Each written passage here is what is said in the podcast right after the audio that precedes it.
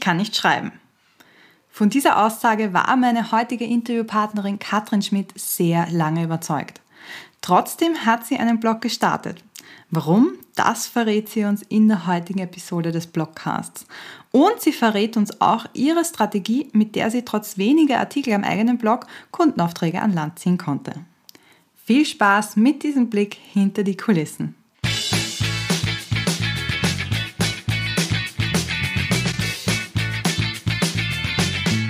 Hallo Katrin, schön, dass du da bist.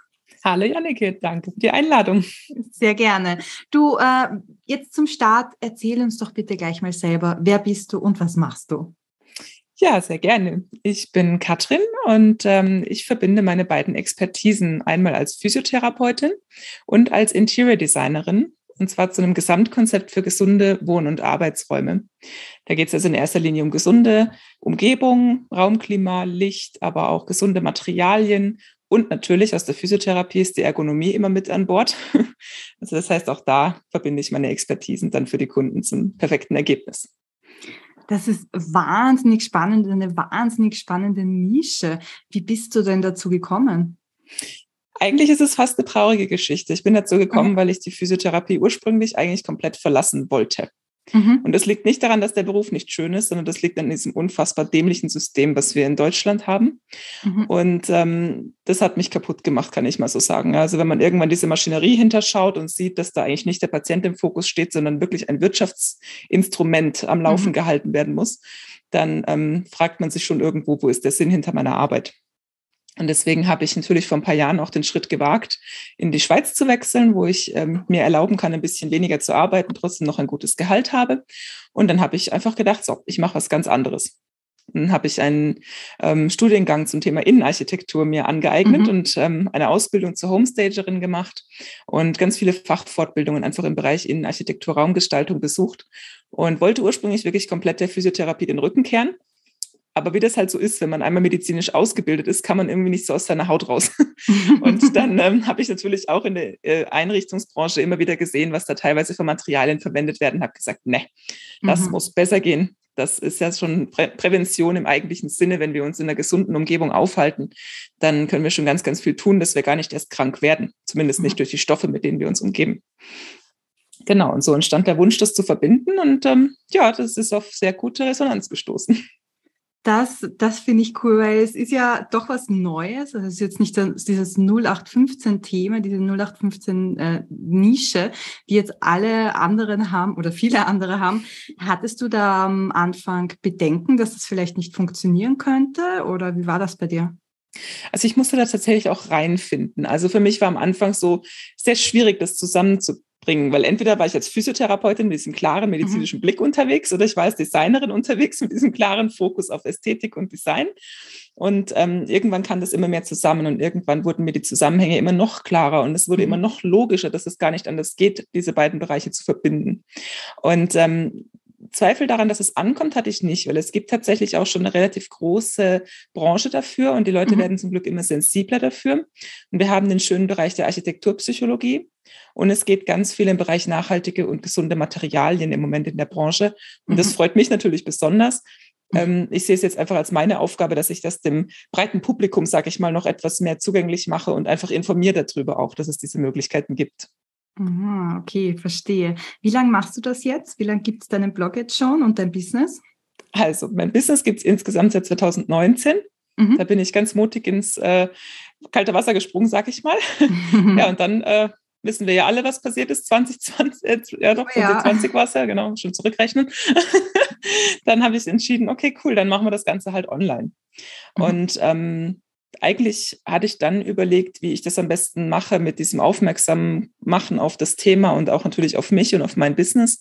Und ähm, ja, ich hatte schon Anfang an so ein bisschen eine Social Media Sperre. Also das war noch nie so mein mhm. Metier, wo ich sage, ach, da habe ich total Spaß dran. Nein, gar nicht. Und ähm, ich war ursprünglich auch eigentlich davon überzeugt, ich kann nicht schreiben. Mhm. Also der Blog war nie der Fokus. Okay. Der kam so als Beiprodukt, denn für mich war von Anfang an klar, ich möchte einen Podcast machen. Mhm. Das fand ich so cool, weil eben, wie gesagt, ich war immer der Meinung, ich kann nicht schreiben, sprechen kann ich, gern den ganzen Tag. Vor allem, man was du gerne mag. Ja, genau, total, genau. Ja, und ähm, dann war für mich eben logisch der Schritt Podcast und dann halt die Überlegung so, wie bringe ich den unter die Leute? Und mhm. vor allem, wie kriege ich das auch hin, dass die Leute dann auf meine Website kommen und nicht nur bei Spotify oder iTunes oder so irgendwie den Podcast hören und dann sind die weg. Und dann hatte ich halt die Überlegung, klasse, dann koppelt es doch mit einem Blog. Und so entstand das Ganze quasi. Also mein Blog folgte eigentlich dem Podcast und ähm, nicht andersrum. Sehr spannend. Das ist tatsächlich eine Entwicklung, die ich immer wieder sehe. Also das ist gar nicht so neu, jetzt wo Podcasts doch äh, angekommen sind, sage ich jetzt mal.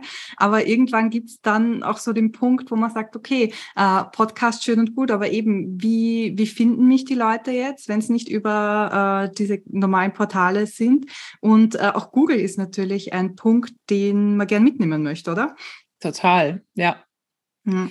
Ähm, hast du äh, oder gibt es unterschiedliche Reaktionen auf den äh, Podcast und die Blogartikel? Oder also merkst du, hast du da die gleiche Zielgruppe oder sind die unterschiedlich? Weißt du das? Das muss ich jetzt ganz ehrlich zugeben, habe ich noch gar nicht so genau beobachtet. Also ich kenne mhm. viele Leute, die meinen Podcast hören, weil die mich darauf ganz aktiv ansprechen und mhm. immer sagen, ah, das war so lustig, ich ziehe mir gerade alle Folgen am Stück rein und denke, wow, okay. Wie viele Folgen sind das? Äh, das sind bis jetzt noch nicht so viele, es sind erst elf, aber dennoch. Naja, immerhin. Das ist, ist schon Material, ja. Und ich muss aber auch sagen, ich halte meine ähm, Podcast-Episoden bewusst kurz. Mhm. Ich habe Interview-Pod also, so Interview-Podcast-Folgen, wo wirklich eine halbe Stunde sind, aber sonst sage ich immer, die sind oft so vollgepackt mit Info und Wissen, dass das 10 Minuten, 15 bis maximal 20 Minuten sind. Mhm. Also mir war es einfach auch wichtig, dass man die mal schnell hören kann und mhm. sich nicht irgendwie eine Stunde, zwei Zeit blocken muss, um diesen Podcast zu hören. Das finde ich immer sehr ja. mühsam. Genau. Blogartikel ähm, nutze ich ehrlich gesagt fast so wie eine Content-Bibliothek. Also, dass ich einfach mhm. nicht alles hundertmal erklären muss, sondern ich mache es ganz oft so, dass ich auch, wenn ich Interessenten habe, sage, ey, guck mal, zu dem Thema habe ich was geschrieben, liest dir das mal durch. Und mhm. da kommt dann auch die gute Rückmeldung, dass die dann natürlich auch verstanden haben, wovon ich eigentlich spreche und dass sie dann halt einfach auch mehr wissen, wie sie mit mir zusammenarbeiten können oder einfach, dass wir auf einem gewissen Level kommunizieren können und ich nicht immer alles von vorne erklären muss.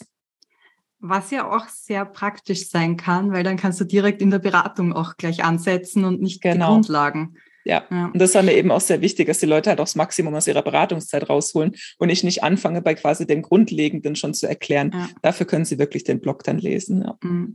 Aber sag, äh, weil du jetzt sagst, du hast den Blog als Content-Bibliothek und den Podcast mit den Wissensepisoden, äh, hast du unterschiedliche Inhalte auf Blog und Podcast? Ja, also ich werde zwar meine Podcast-Folgen eigentlich immer auf dem Blog integrieren. Also das heißt, mhm. ich schreibe dann einfach die ähm, Zusammenfassung dann nochmal im Blogformat, aber ich habe auch dort Blogartikel drauf, die es dann nicht als Podcast-Episode gibt zum Beispiel. Mhm. Genau. Ah, okay, sehr spannend. Hast du schon mal überlegt, die zu vertonen? Also wir sind ja im Blogcast gerade, einen Blogcast rauszumachen. Das habe ich mir am Anfang ehrlich gesagt überlegt und ich denke auch, dass es viele Themen gibt, die sich ähm, über das Medium Sprache sehr gut vermitteln lassen. Mhm. Aber es gibt gerade in meinem Bereich, gerade wenn es ums Visuelle geht, gibt es leider halt natürlich auch viele Themen. Da kann ich dir mhm. lange erzählen, wie ein gewisser Farbton ausschaut oder ja, ähm, ja wie, wie das Licht funktioniert. Aber das wäre vielleicht einfacher zu veranschaulichen, wenn ich dir Bilder zeigen kann. Das heißt, es ist halt quasi als Blogartikel eignen sich manche Themen besser weil ich dann Bildmaterial einbringen kann mhm. und andere Themen eignen sich als Podcast-Episode wieder besser, weil sie auch dieses Emotionale mit rüberbringen oder auch meine persönliche Meinung zum Beispiel mit meiner Stimme dann besser verknüpft ist, mhm. wie jetzt zum Beispiel im geschriebenen Artikel. Das ist durchaus einleuchtend. Also da, da hast du mich überzeugt. Hast du dann äh, oder generell hast du einen Redaktionsplan oder einen Contentplan, dass du sagst, du berücksichtigst, dass einmal eine Podcast-Episode kommt, dann ein Blogartikel oder machst du das rein intuitiv? Also bisher war das ein relativ intuitives Chaos, wenn wir es mal so nennen wollen. ich habe sehr lange damit ähm, gehadert, wie ich das richtig für mich organisieren kann. Und ähm, jetzt habe ich seit einem Monat, Gott sei Dank, äh, ein richtig cooles Planungstool, mit dem ich jetzt auch besser planen kann. Mhm. Und mein Ziel ist es eigentlich wirklich jeden Monat einen Blogartikel und eine Podcast-Episode zu veröffentlichen. Mhm. Wenn das mal nicht hinhaut, dann mindestens eins von beidem. Mhm das finde ich gut, dass du dir da sagst, den, den Spielraum, was ist so Minimum, das ich machen möchte und was wäre Best-Case-Szenario quasi. Weil wir wissen ja alle, das Leben kann dazwischen kommen, man kann mal krank sein oder es gibt ja. einfach stressigere Phasen und ähm, da, da ist es ganz gut, wenn man sich selber nicht so den Druck macht. Das finde ich ganz cool, dass du das so planst. Total. Und vor allem, ich arbeite ja noch was. Also es ist ja nicht mein Hauptjob. Also ich bin jetzt nicht hauptberuflich ja. Blogger oder hauptberuflich Podcaster. Ich habe ja noch Aufträge, Kunden und Projekte. Ja. Und das ist ja auch wieder was, was man irgendwie auch noch er also erledigen sollte. Ja, ja so ganz und, nebenbei. Nein, mhm. das ist tatsächlich was, was viele vergessen, weil äh, das ist ja bei eigentlich allen, mit denen ich hier spreche, so. Der Blog oder der Podcast ist ja eigentlich nur ein Marketingkanal, ein äh, sehr wichtiger, mhm. aber, aber tatsächlich nur ein Marketingkanal. Wenn du jetzt sagst, ähm, dass du ja nebenbei noch arbeitest. Und du machst ja sehr viel offline, glaube ich, oder machst du die Beratungen online? Wie funktioniert das bei dir? Das mischt sich inzwischen sehr stark. Also es ist mhm. eigentlich auch jedes Offline-Projekt hat irgendwo eine Online-Komponente, weil eben oft ist es einfacher, die Beratungen online zu machen oder mhm. sich mal kurz für ein Besprechungsmeeting online zusammenzusetzen. Das erspart allen Beteiligten Wegzeiten. Und mhm. ähm, deswegen ist es sehr, sehr gemischt inzwischen. Aber klar, es gibt die klassischen Offline-Projekte, wo ich praktisch bei den Leuten im Objekt oder in der Wohnung oder wo auch immer das stattfindet, vor Ort bin. Aber es gibt auch sehr viele eben im E-Design-Bereich. Und E-Design, das ist eine rein Online-Dienstleistung, ähm, wo alles quasi über Online-Medien abgewickelt wird. Okay, verstehe. Ähm, profitierst du dann bei den Offline-Beratungen bei dir vor Ort auch von dem Blog oder ist das auch getrennt, dass du sagst, E-Beratungen kommen über Blog und Podcast und das andere machst du durch Networking zum Beispiel?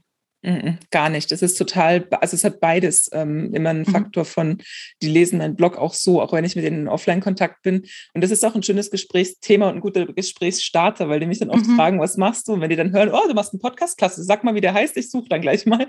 Und ähm, das, dann kommen die ganz, ganz schnell einfach auch auf den Blog und auf den Podcast. Und ich gehe halt wirklich auch tatsächlich hin, wenn jemand wirklich meine Hilfe möchte und sagt, gut, schau, in deinem Bereich habe ich hier und hier was geschrieben, lest das erstmal. Dann kannst du schauen, ob wir gut zusammenpassen und ob du meine Beratung möchtest. Und das ist ganz oft ein Thema, wo ich auch die Offline-Kontakte gerne und auch viel auf meinen Blog und Podcast verweise. Mhm. Sehr cool. Ähm, wir kennen uns ja ein bisschen. Ein bisschen. du bist ja auch Mitglied in der Blogothek in meinem Mitgliederbereich. Und deshalb weiß ich so ein bisschen, dass du auch ähm, viel mit Gastartikeln zum Beispiel arbeitest. Erzähl da vielleicht mal ein bisschen drüber. Das finde ich nämlich sehr spannend, die Strategie. Ja, ich sage immer, zum Gastartikel bin ich gekommen wie die Jungfrau zum Kind. Das war am Anfang gar nicht der Plan. Das war irgendwie, hat sich das so ergeben, weil es einfach viele Menschen gab, mit denen ich gesprochen habe und die begeistert waren von meinem Thema. Und wir dann oftmals festgestellt haben, dass wir eine ähnliche Zielgruppe haben, respektive die Leute, die die Menschen ansprechen, mit ihrem Blog auch von meinem Wissen profitieren können. Mhm. Und dann war ganz schnell die Frage da, ob ich einen Gastartikel schreiben würde. Und mhm. äh, dann hatte ich jetzt wirklich das Glück, schon ganz viele platzieren zu dürfen. Und ich stelle fest, dass es wirklich eine sehr, sehr schöne ähm, Kooperationssache ist. Ich habe jetzt auch schon einige meiner Partnerinnen, die ähm, meinen Gastartikel bei sich veröffentlicht haben, in meinem Podcast gehabt zum mhm. Beispiel. Das ist auch was Tolles. Also da gibt es oftmals diese Gegenseitigkeit, das finde ich sehr, sehr schön. Und mhm. ähm, wie gesagt, man kann ja oft auch davon diesen, ähm, von dieser Reichweite auch profitieren. Und das ist ein ganz, ganz tolles ähm, Tool, einfach um auch bekannter zu werden, ohne offensiv zu sagen, hu, hier bin ich, marktschreiermäßig, ja, sondern die lesen irgendwo was Interessantes von mir und natürlich kommen sie automatisch auf meine Website und auch andersrum. Mhm. Hast du da bestimmte Kriterien, nach denen du aussuchst, wo du einen Gastartikel schreibst, beziehungsweise wer bei dir vielleicht auch einen schreiben darf? Ja, also ich habe ganz klare Vorstellungen, einfach auch, weil ich äh, sehr wertebasiert mein Business führe und da ist es mir natürlich schon auch wichtig, dass die Werte nicht kollidieren.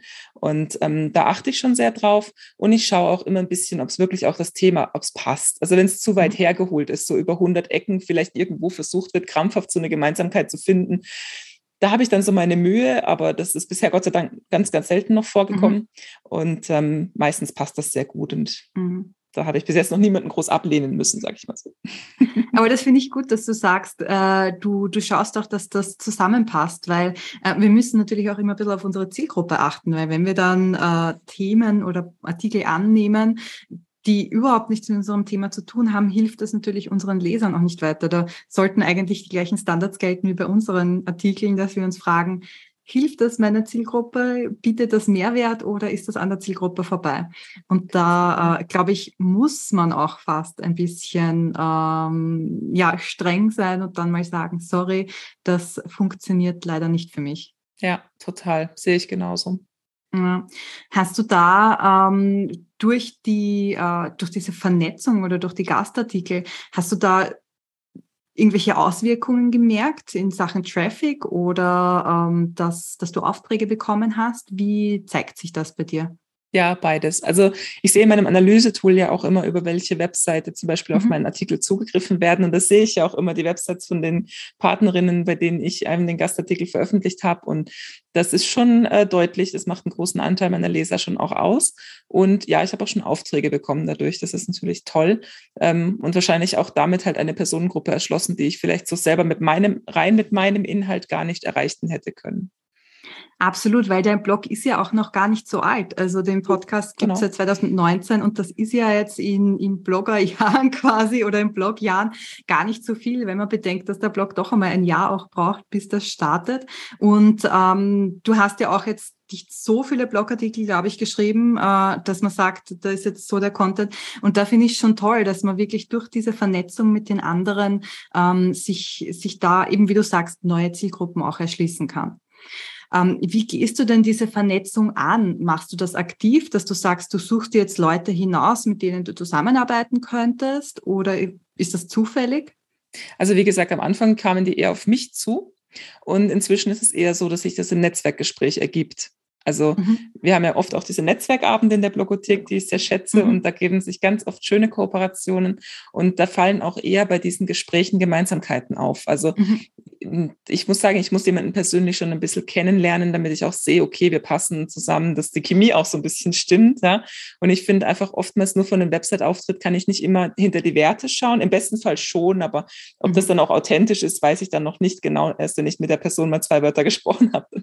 Dann sehe ich ja. auch eher, ob das hinkommt. Ne? Vor allem, man darf nicht vergessen, Webseiten machen ja nicht alles selber. Also da ist ja dann manchmal ein Grafiker dahinter und vielleicht Personal Branding, ein Coach, der einem sagt, schreib das und das drauf. Also ja. das äh, sehe ich genauso wie du. Ich finde es sehr viel einfacher, wenn man mit jemandem spricht und dann schaut, äh, wie ist die Chemie. Weil auch wenn man jetzt äh, sich denkt, okay, Gastartikel schreiben, da schicke ich einen Artikel hin und fertig. Aber in Wirklichkeit muss doch die Chemie irgendwie stimmen und äh, es ich finde, es muss trotzdem auf persönlicher Ebene auch passen, dass, äh, dass ein Blog auch gut rüberkommt. Ja, unbedingt. Hm. Ähm, was ist denn die nächste Herausforderung, die du mit deinem Blog angehen möchtest? Also was hast du in Zukunft geplant? Also, wie gesagt, das mit der Regelmäßigkeit, da bin ich ja noch schwer dran. Und das ist wirklich ein Fokus von mir momentan, dass ich jetzt einfach auch nochmal schaue. Und ein lustiges Erlebnis hatte ich so ungefähr vor drei Monaten war das, mhm. als mir klar wurde, ich habe in meinem Kopf alles super schön sortiert. Und ich weiß ganz genau, was ich schreiben will. Und dann gucke ich meinen mhm. Blog an und denke, ja, und wo steht das jetzt? Und dann kommen mir wieder die Sachen, wo ich sage, gut, du musst die Artikel nicht nur denken, du musst sie schreiben. Und mhm. dann ist es natürlich jetzt auch klarer geworden, dass da jetzt einfach noch viel, viel mehr passieren darf. Und ähm, genau, es ist einfach wirklich diese regelmäßige Veröffentlichungsrate. Das ist jetzt mein Hauptfokus erstmal. Und ich muss tatsächlich bei den Gastartikeln auf die Bremse treten, damit ich meine eigenen geschrieben bekomme. ja, wobei das mhm. ist ja nicht schlecht. Also du schreibst ja trotzdem Artikel und du hast ja diesen Vorteil, dass du im Schreiben geübt bist und dass du nicht aus dem Flow rauskommst. Ja. Und du hast ja auch die Reichweite oder halt mhm. dieses, ja, Reichweite. Und von dem her finde ich es gar nicht schlimm, wenn wir jetzt weniger Artikel am eigenen Blog veröffentlichen, dafür mehr Gastartikel. Es gibt äh, sehr erfolgreiche Blogger, die mit dieser Strategie angefangen haben und am mhm. Anfang nur woanders geschrieben haben und dann irgendwann ihren eigenen Blog veröffentlicht haben. Also auch das kann durchaus eine Strategie sein ähm, so einfach mal bekannt zu werden. Das ist spannend, ja. Dann nenne ich das jetzt um, dann ist es jetzt kein äh, Makel mehr, sondern eine Strategie. Absolut, absolut. Hast du dir, weil du gesagt hast, du hast eine Redaktionsplanung äh, schon erstellt, hast du noch andere Strategien, die du probierst, um diese Regelmäßigkeit ähm, einhalten zu können? Ja, ich habe eine äh, Blogschreibepartnerin, sag ich mal. Mhm. Wir haben uns auch in der Blogothek kennengelernt und wir schreiben jetzt alle zwei Wochen immer Montagmorgens. Das ist das Erste, was wir machen. Bevor wir überhaupt das E-Mail-Postfach aufmachen, treffen wir uns via Zoom und ja. äh, schreiben wirklich zwei Stunden konzentriert einen Blogartikel. Mhm. Und das hilft wahnsinnig, einfach einmal das regelmäßige Schreiben auch beizubehalten. Und vor allem ist es halt toll, weil wir uns auch gegenseitig die Artikel dann immer wieder teilen und pushen und einfach auch gucken, dass der Inhalt von der anderen jeweils gesehen wird. Und ja, das ist auf jeden Fall etwas, was mir sehr weitergeholfen hat. Absolut, das kann ich mir vorstellen, ja. Und was du mir auch noch äh, vorher erzählt hast, äh, du planst ja auch einen Online-Kurs gerade. Ganz genau, ja. Und zwar ist das eben erst ein Live-Kurs gewesen und wie das immer so schön ist bei den Live-Kursen, man muss halt einen Termin finden und der passt halt nie für alle, die teilnehmen wollen. Und ähm, ja, der Perfektionist in mir hat immer gedacht, ach, ich muss da aber dabei sein, sonst kriegen die Leute kein Ergebnis. Also dieses Typische, was man sich so ausdenkt. Mhm. Und ähm, ich habe diesen Kurs aber schon mehrfach erprobt mit Live-Teilnehmern und weiß einfach, dass meine Inhalte funktionieren. Und jetzt habe ich mich entschieden, den zum Selbstlerner umzubauen und den wird es yes. wahrscheinlich Mitte August, drück mir die Daumen, dass das alles klappt, Mitte August wieder rauskommen. Und der hat einfach zum Thema, ähm, sich ein gesundes Homeoffice einzurichten. Das heißt einmal der ergonomische Aspekt natürlich, aber halt auch Raumklima und die richtige Beleuchtung, damit wir leistungsfähig arbeiten können. Was ja für uns äh, Selbstständige, die bloggen, auch sehr, sehr wichtig ist, vor, vor allem, man im Homeoffice ist. Ja, mhm. ja eindeutig. Das darf man nicht unterschätzen, wie wichtig da diese, diese Umgebung ist und die mhm. Bewegung und, und das alles ist. Ganz genau. Genau. Uh, na, dann hast du ein spannendes Projekt vor dir. Da wünsche ich dir alles Gute damit. Und äh, alle, die uns jetzt zuhören und sagen, ich muss auch wissen, wie ich meinen Arbeitsplatz besser einrichten kann. Äh, alle Infos zu Katrin, zu ihrem Blog und zu ihrem Podcast findet ihr in den Show Notes und im Blogartikel und äh, auch, wo ihr sie stalken könnt, mehr oder weniger. Katrin, vielen lieben Dank, dass du da warst und dass du uns einen Einblick hinter die Kulissen von deinem Business und deinem Blog gegeben hast. Sehr, sehr gerne, Janik, und danke nochmal für die Einladung. Es hat mir sehr viel Spaß gemacht. Gerne. Ich hoffe, du konntest aus diesem Blick hinter die Kulissen wieder einige Ideen für dich und für deinen Blog mitnehmen. Wenn auch du Lust hast, dich mit anderen zu vernetzen und gemeinsam zu bloggen, lade ich dich ganz herzlich in meinen Mitgliederbereich die Blogothek ein. Im Oktober wird es wieder die Möglichkeit geben, Mitglied zu werden und so lange kannst du dich gern in die unverbindliche Warteliste eintragen. Den Link findest du natürlich wie immer in den Show Notes und am Blog. Und damit wünsche ich dir wie immer viel Spaß beim Bloggen.